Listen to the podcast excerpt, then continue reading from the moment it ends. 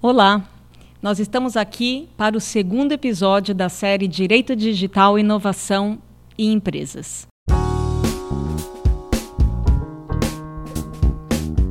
Eu estou com Mário Almeida. Nós falamos no primeiro episódio sobre Chat GPT. Conversamos sobre opacidade, black box, questões de direitos autorais e domínio público, explicabilidade, revisão de decisões automatizadas e muitos outros assuntos, como a singularidade da inteligência artificial, que é a substituição do humano pelas máquinas. Foi um papo muito bacana. E nesse segundo episódio, nós vamos falar sobre negócios e ecossistema digital.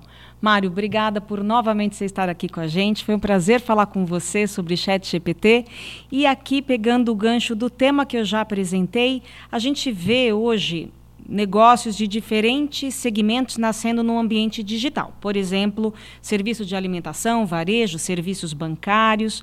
Sob o seu ponto de vista, como negócios irão surgir com o poder das tecnologias exponenciais? Muito bom. É, eu acho que a gente teve uma bela mostra dos últimos, talvez, 12, 15 anos, é, do quanto o poder das tecnologias exponenciais, que nada mais são do que essas tecnologias que a gente já usa, poder de processamento de dados em nuvem, é, mobilidade dos dados com os smartphones e os aplicativos embarcados nos smartphones, é, tecnologia sem fio para conectividade, né? Então tudo isso juntou-se e pareciam ser tecnologias obviamente ali de base, né? Muitas ligadas às telecomunicações, mas elas obviamente abriram uma fronteira inimaginável de possibilidades para que a gente criasse produtos e serviços. Eu acho que agora a gente caminha para um novo stake desse negócio, né? Ou seja, a gente começa a ver o poder de processamento de dados muito maior do que o que a gente tinha e mais barato, inclusive, né? Pequenas e médias empresas podem acessar a nuvem, podem fazer uso dessa potencialidade. Você tem hoje cobertura é, de 5G muito mais ampla e a gente já está caminhando para daqui a pouco implantar o 6G, né? A gente está falando de tecnologias que não param e não vão parar. E a gente está falando, obviamente, de um aspecto importante que é a maturidade dos empreendedores a respeito da, dos potenciais da tecnologia. Ou seja, a gente lá atrás não sabia o que dava para fazer e a gente foi fazendo. Né? Hoje a gente tem visão histórica. Né? Eu consigo olhar para trás e imaginar que, olha, há 10 anos eu uso um negócio que eu não existia né, nos últimos 20, mas nos últimos 10 ele existe e facilita a minha vida dessa e dessa forma. Então, com, com esses parâmetros e essa maturidade, eu imagino que a gente deva se preparar para os próximos 10 anos bastante animados, é, porque a gente vai ver também o advento de novas tecnologias como é, realidade aumentada ou realidade mista, que provavelmente vai ser a grande é, vertente daquilo que a gente chamava de metaverso até agora há pouco, e não vai ser só metaverso, vai ser uma realidade mista. A gente vai ver o poder da tecnologia de 5G aplicável é, em cidades inteligentes, em IoTs, a gente vai ver o poder de processamento de dados muito mais amplo, né? esse poder não acaba, ele está sendo, obviamente, agregado a cada momento. E a gente vai ver o poder que tem um ecossistema empreendedor maduro para tratar desses temas e transformá-los em soluções para as pessoas, para a sociedade. Né? Então, o nível de maturidade que a gente alcançou hoje é muito maior. É. E, obviamente, a gente vai esbarrar é, com outras questões também. Né? Hoje eu posso criar uma startup é, de inteligência artificial com autonomia de serviço para um determinado público e não ter fronteiras sobre ela né? ou não tem, inclusive, é, domínio sobre o serviço dela em outras fronteiras. Hoje, eu vou ter que discutir isso, obviamente, baseado em leis de proteção dos dados ou leis é, de antitrust. Eu vou ter que, obviamente, quando eu embuto hoje, muita maneira de vender software hoje em dia é embutido, né? Você não necessariamente vê o software, ele está dentro da solução final que você usa. E, e, obviamente, muito desse software é open source é, mas muito desse software também tem propriedade é, de intelectual envolvida, ou seja, tem royalties sendo pagos, tem receita sendo gerada e distribuída, você tem a economia das APIs, né, que, por exemplo, é, é um, um advento mais recente dessas tecnologias exponenciais, que é um jeito novo de você embarcar tecnologia, conhecimento, ou mesmo expandir fronteiras de soluções. Então, os próximos anos vão ser super animados. Vamos pegar esse, esse ponto da API. Explica para a gente, para quem não, não conhece, o que, que é esse sistema API? O que, que são esses gatilhos no mundo da tecnologia? Acho que um exemplo muito prático é o exemplo do Open Finance. Uh, e a gente, como Brasil, como país, a gente deve ter orgulho, inclusive, porque somos um dos países mais avançados em tecnologia bancária e o Open Finance também é, um, é um, uma vertente onde a gente atacou muito forte. Uh, e a gente é engraçado isso, né? Porque várias pesquisas é, tentam entender um pouco desse comportamento. O brasileiro é muito afeito à tecnologia, né? A gente gosta, a gente adere muito facilmente, a gente confia muito. Né? Você tem é, pesquisas que mostram o nosso índice de confiança em ferramentas digitais é muito alto em relação a outros lugares e outras culturas. O Open Finance é um pouco disso, né? ele explica um pouco desse compilado todo. É, primeiro, ele é uma legislação específica né, que regulamenta a, o compartilhamento de dados do usuário de banco entre bancos né, dentro do seu é, é, é aplicativo ali, na maioria das vezes, que é a interface mais comum hoje dos bancos. E quando você está lá no banco X é, e você tem conta no banco Y e Z, é, você consegue dar a preferência para o banco X, por exemplo, em termos de aplicativo. Você gosta mais daquele aplicativo, por exemplo, e você quer usar nele a sua vida financeira como um todo. Ah, eu não quero mais entrar no, nos outros dois apps. Eu consigo, via Open Finance, integrar a minha conta do banco Z e do banco X é, naquela conta única e trazer os dados de extrato, saldo de conta, pagamento de conta, inclusive aqueles boletos exclusivos, ou seja, que cai no banco X e ABC eu consigo trazer é, os meus cartões de crédito.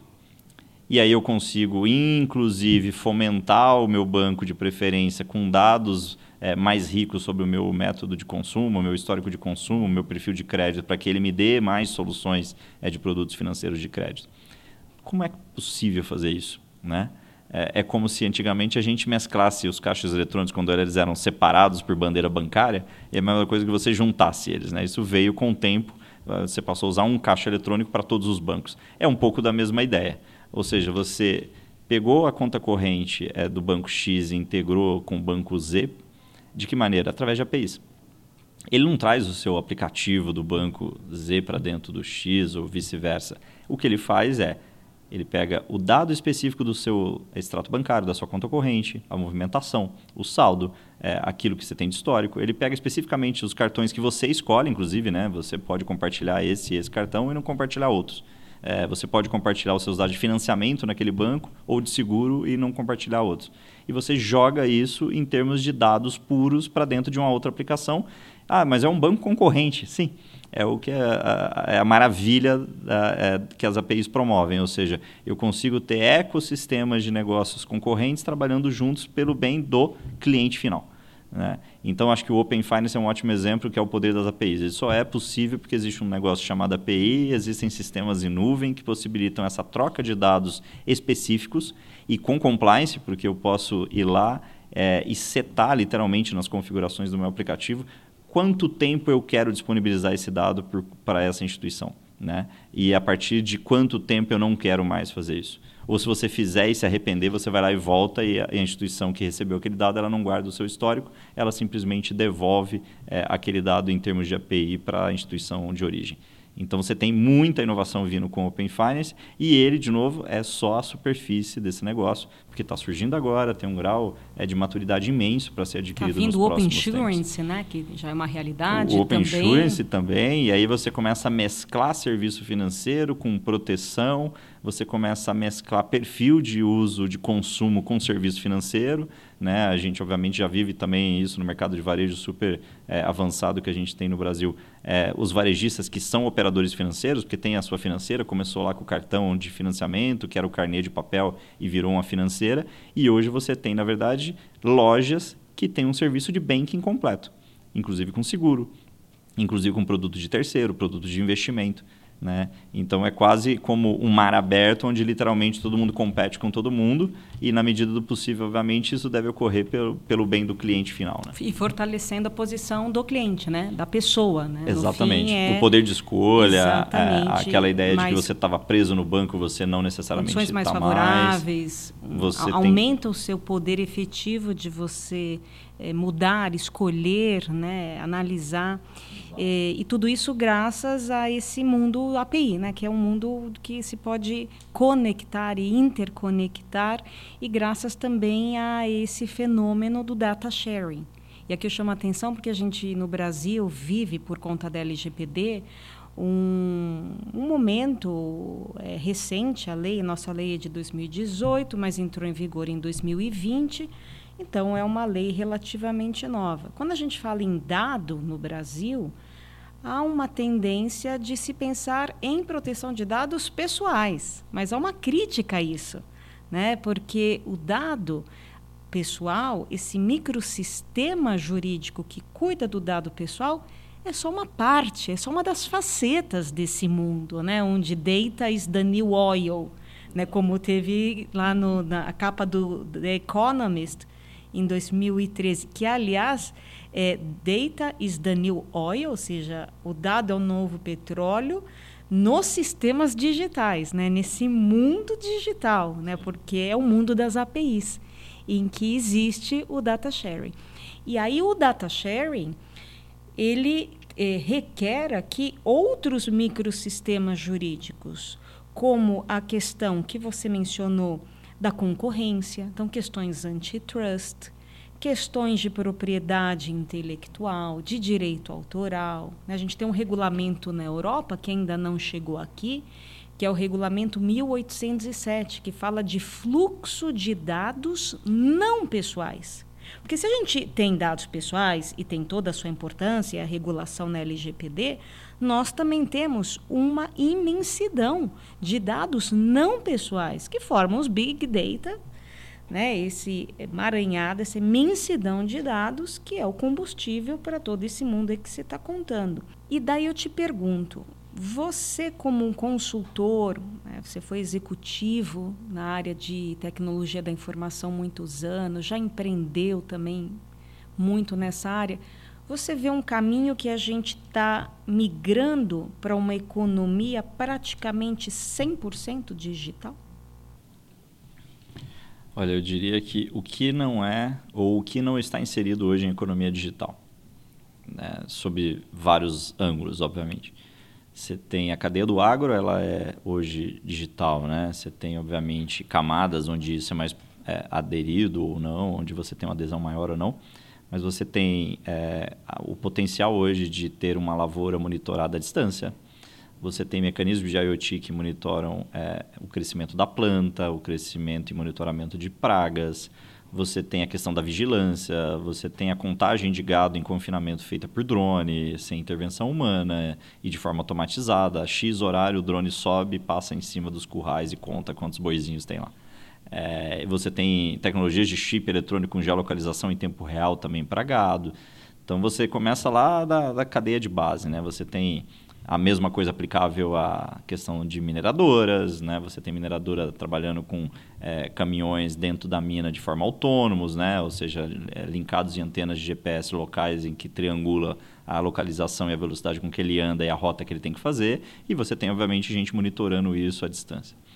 Aí, quando você vem para a camada de serviço, o hall de serviço todo mundo usa, é fácil identificar. A gente acabou de falar de Open Bank e aplicativo bancário, é um ótimo exemplo, mas tem também o aplicativo de serviços de saúde, é, que cresceu, obviamente, muito no período pandêmico. Você tem as aplicações de serviços é, diversos, né, do tipo entregas ou do tipo deliveries, e aí você passa a, a gerir quais outras questões. Né? Você tem a camada de indústria, a camada de base, a camada de serviço, toda inserida num hall de digitalização. Né? Você tem hoje, obviamente, é, como entrar no site de uma montadora, é, montar literalmente as configurações do seu carro e esperar que eles te liguem para você retirar na concessionária mais perto da sua casa. Né? Então, assim, qual modelo hoje talvez não esteja inserido nessa digitalização e mesmo que a gente vá ali para o sujeito que é um pequeno microempresário que vende o serviço ou produto dele na região em que ele mora. Esse cara usa uma é, máquina de é, cartão, então ele está digitalizado, porque elas são sem fio e elas são baseadas em aplicativos de celular hoje em dia. Né? Ou, obviamente, ele está dentro da cadeia do Pix, que é, originalmente foi criado para um mundo de bancos digitais. Né? Então você consegue via um QR Code, ou seja, precisa de um celular para usar o Pix. Né? É um pagamento imediato baseado numa rede de aplicativos ou de telefonia ou de telecom. Então você fala, pô, tá tudo já inserido na economia digital. Claro, você tem níveis de profundidade disso. Né? Tem serviços no Brasil que são super afeitos a se digitalizar rapidamente e tem cadeias, obviamente, que são menos afeitas e cuja camada de digitalização ainda é muito baixa. E aí você vem de novo para o tema é, do nosso é, bate-papo, né? ou seja, tecnologias como 5G, que disponibilizam uma qualidade de conexão ampla para todo mundo, vão mudar essa realidade? Vão mudar, vão aumentar a penetração de tecnologia. Isso é uma mudança geracional ocorrendo também, ou seja, as pessoas que operavam os negócios não são as mesmas que operavam há 30 anos atrás, ou as que operavam 30 anos atrás estão deixando de operar agora e estão passando para os filhos, para os sucessores essas pessoas, obviamente, são de outra geração, elas nasceram depois da internet, a geração Y, Z, é, que vem aí, e vem, obviamente, 100% digital. Né? Não vê sentido em fazer determinados comportamentos, ou entende profundamente o potencial. Eu acho que é muito mais ligado a entender o potencial das tecnologias disponíveis para a transformação de prestação de serviços ou produtos. Então, é, é, é muito ligado São a isso. São nativos digitais, São os né? nativos digitais tem o ônus e o bônus de ser um nativo digital. Como né, sempre, Mari? exatamente. Nosso tema não é esse, mas tem esse muita... Dá um bom, dá, esse dá um bom bate-papo. Um caldo, dá um bom caldo esse bate-papo. Muito legal. E você falou... Então, a pergunta não é se a, a gente vai migrar, né? Já migrou. A pergunta é a intensidade de, de digitalização em cada negócio. De fato, hoje você está na praia, passa um ambulante te vendendo picolé ou sanduíche, ele está lá com POS para você usar um cartão, ou ele aceita um Pix. Né? Então, é, é esse é, é a vida de hoje digitalizada. E aí, quando você fala do 5G, que o 5G, o 6G, aí em perspectiva, né, vai tornar essa realidade ainda maior. Só que a gente tem um problema no país de infraestrutura, Mário. Como é que você vê essas limitações, essas questões para a realidade brasileira? Que não é só um problema de infraestrutura nesse setor. Né? O Brasil, historicamente, tem problema de infra é, no escoamento dos seus portos em rodovias, em ferrovias e também nessa parte de infraestrutura de telecomunicação e das conexões desse mundo IoT, da internet das coisas, que depende dessa infra para tornar isso realidade e impulsionar os negócios, tudo isso que a gente está conversando aqui. Fala um pouco sobre isso. Olha, eu acho que o nosso desafio de, de, de infraestrutura, de maneira geral, ele é pauta assim como foi há 20 anos, 30 anos atrás, continua sendo e continuará sendo durante talvez um bom período, aí nesse caso, infelizmente. Né? A gente tem uma velocidade muito baixa em resolver problemas muito óbvios que, obviamente, é, destravam negócios ou destravam oportunidades. Mas quando a gente pensa nisso, por outro lado, a gente pensa que um, uma das missões da tecnologia ou da inovação, na verdade, é superar obstáculos óbvios. Né? E aí você tem, exemplo, conectividade. É um drama. É, a conectividade ainda no Brasil, de maneira geral, ela ainda é um drama. Você tem boa cobertura, obviamente, por conta de privatização de telecom lá 20 e poucos anos atrás, é, mas você tem ainda baixa qualidade de prestação de serviço em algumas regiões. Isso é uma realidade. É, você tem disponibilidade também de baixa qualidade, ou seja, que é por quanto tempo o sujeito tem disponibilidade. Né? Se a gente for comparar a disponibilidade de quem está em São Paulo, é muito diferente de quem está é, em uma região de interior ou muito afastada dos grandes centros. Mas aí você vê que a tecnologia tem como missão e espírito superar obstáculos. E vem uma Starlink, né, é, do famoso Elon Musk, e cria um sistema de satélites ao redor do planeta para conectividade. Né? E aí você já tem isso no Brasil, com a cobertura de 100% do território, ela era é, mais ou menos de 90%, 70%, é, algo assim é, de cobertura até pouco tempo atrás, até a virada do ano. Na virada do ano para cá, eles adicionaram mais satélites para cobertura do Brasil. Hoje você tem na Amazônia, no meio do Mato Grosso, é, no centro-oeste como um todo, no sul como um todo, no nordeste e norte como um todo, cobertura de Starlink. Né? Que é basicamente uma antena parecida com aquelas antenas de TV a cabo, né, onde você recebe na sua casa, compra pelo site, a cadeia toda digitalizada, obviamente, né, você compra pela internet, ele te entrega na sua casa com um manual de autosserviço em que você mira a antena para onde o aplicativo dele te direciona e você tem internet de alta velocidade disponível com a latência super baixa e com a qualidade e disponibilidade super baixa e com um custo super acessível. É, então, assim, e agora? Eu preciso da torre é, de telefone aqui perto, ou eu preciso levar cabo de fibra ótica até aquele lugar, a fibra ótica continua importante, como, é, obviamente, para várias aplicações a latência tem que ser muito baixa e por aí vai. Mas ela não é mais é, indispensável. Ou seja, eu dei para esse cara a possibilidade dele ter conectividade e acesso, e aí eu abro o um mundo de oportunidade para ele. Né? Seja para mecanizar é, onde ele estiver, seja para ter acesso à informação, basicamente, seja para ele criar um ecossistema novo ali de economia digital, porque ele está literalmente online. Né? Bacana. Então a gente tem é, sempre esses soluções contornos. Pedras no meio Exatamente. do caminho, né? E um dos aspectos da inovação é esse, é olhar é. o obstáculo, eu não vou esperar o caminho tradicional, digamos assim, daquilo ser resolvido, eu vou resolver via inovação. Esse é um ótimo exemplo, talvez, para dar Sem dúvida, exemplo. sem dúvida. E uma última pergunta para esse segundo episódio, Mário. Você que está no dia a dia do empresário, trazendo aqui para essa intersecção com a nossa área, que é do direito, do direito digital, da proteção de dados pessoais, da proteção de dados também, não só daqueles pessoais. Eh, você mencionou hoje que a tecnologia permite setar, né? Você usou, ou seja, configurar, setar, como se diz no coloquial, ah, situações que justamente podem ser controles legais, né? ou de best uh, practice, né? de leis, de, de melhores práticas, ou da própria legislação. Então, por exemplo, a LGPD ela determina todo um regramento para finalidade, é, para o tempo que aquele dado vai estar na mão do agente de tratamento. Então, a empresa tem que ter política de retenção, política de descarte, e tudo isso pode ser uh, ajudado e deve ser setado, para usar o seu termo, com a própria tecnologia. Aliás, é, é daí que vem os conceitos importantes de privacy by design, privacy by default, que são a, a, é a tecnologia é, a, fortalecida com a própria a, a privacidade é fortalecida com a própria tecnologia, né? Daí vem as PETs, que é Privacy Enhanced Technologies.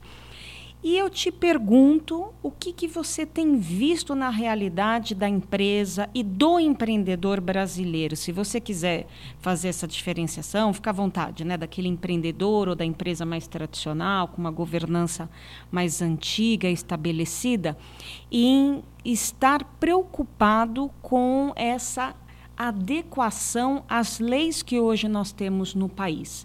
A gente vai falar no próximo episódio, já dando aqui um adiantando, sobre cibersegurança, né? E a gente vai tratar disso.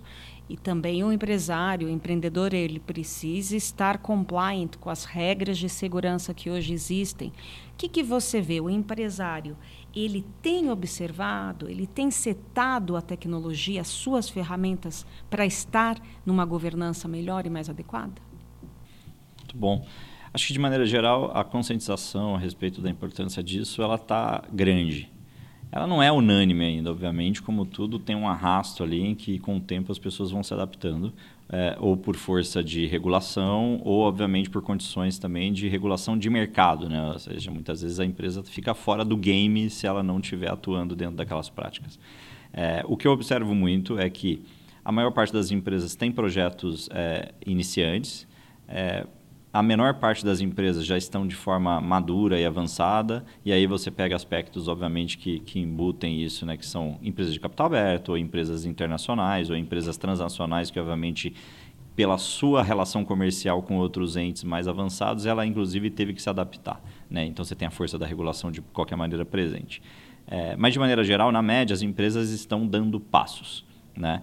Por quê? Porque todas essas questões, primeiro, elas são muito novas. Né? Segundo, elas mudam a natureza do trabalho de todos os departamentos nessas empresas. Né? Como você bem citou alguns exemplos, você tem hoje na área de software desenvolvimento seguro de software desde o desenvolvimento, né? que é para prevenir perdas e riscos ali e, e gaps de risco, obviamente.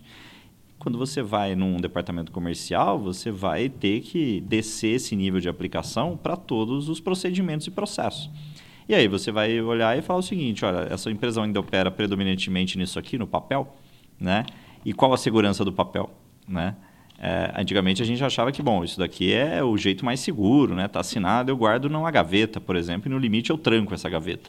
É, hoje a gente sabe que não, é, basta alguns dados seus e, e você já está sujeito e altamente sujeito a grandes fraudes. Né? Seja um financiamento no seu nome, é, seja abertura de uma empresa no seu nome, você literalmente não está sabendo, ou pior ainda, seja a invasão da sua conta bancária é, ou coisa do tipo.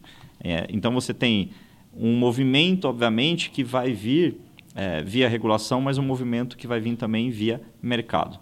Por quê? Porque hoje os riscos são tão grandes que a empresa que não se adaptar, ela está literalmente muito frágil para existir, literalmente. Né? E aí você não tem segmento, nem tamanho, nem região. A gente tem é, é, exemplos claros de que empresas que estão se preparando, elas estão melhor é, lidando com problemas internos, que muitas vezes são é, problemas de segurança ou mesmo de compliance internos, e a empresa que não está organizada, ela não consegue nem lidar internamente, sobretudo externamente. Aquela questão antigamente que todo mundo se preocupava, ah, isso é uma espionagem industrial ou coisa do tipo, hoje era muito sofisticada, né? Ela pode vir sob diversos meios e sob diversas é, abordagens, né? Desde, obviamente, é, invasões é, daquelas que você percebe até invasões ou espionagens daquelas que você não percebe ou que você demora a identificar. E onde é que está uh, o segredo, ou se é que é segredo, na verdade, está no preparo. Né? Então, assim, acho que a aplicação de compliance, a aplicação de norma, ela tem que fazer parte do dia a dia da empresa, assim como ninguém faz contabilidade de um jeito que não é contábil, uh, todo mundo vai ter que fazer segurança da informação, ou compliance, ou olhar as questões que o mundo digital, obviamente, trouxe de oportunidade, uh, trouxe também de riscos, ou de novos comportamentos em termos de regramento. Eu acho que é um pouco disso. Ter esse plano e esse pipe que a gente fala é muito importante. Bacana. E eh, falando nesse mundo de startups, né, até que a gente está aqui no Stage, de fato, eu acho que hoje no mercado uh, brasileiro mais maduro em termos de proteção de dados consiste num valor a mais que a empresa tem. Né? Então, não é só uma, uma necessidade de atender a regulação, mas é de trazer valor para o seu negócio. Né? A empresa que Virou receber... uma questão ética com a própria prestação de serviço também né, ela vai gerar mais confiança para o mercado de consumo, ela vai atrair mais investimentos, ela vai ganhar valor no momento que ela for para suas rodadas. Então também tenho, tenho a mesma impressão aqui do, da, do meu ângulo de, de visão, que é, que é do jurídico. Uh, Mário, muito bom de novo conversar com você. Te vejo no próximo episódio que vamos falar sobre cibersegurança. Então, nos vemos no próximo episódio. E convido você que ainda não assistiu o episódio 1 dessa série, corre lá, falamos sobre chat GPT e várias questões do mundo dos negócios e também de implicações jurídicas. Até o episódio seguinte.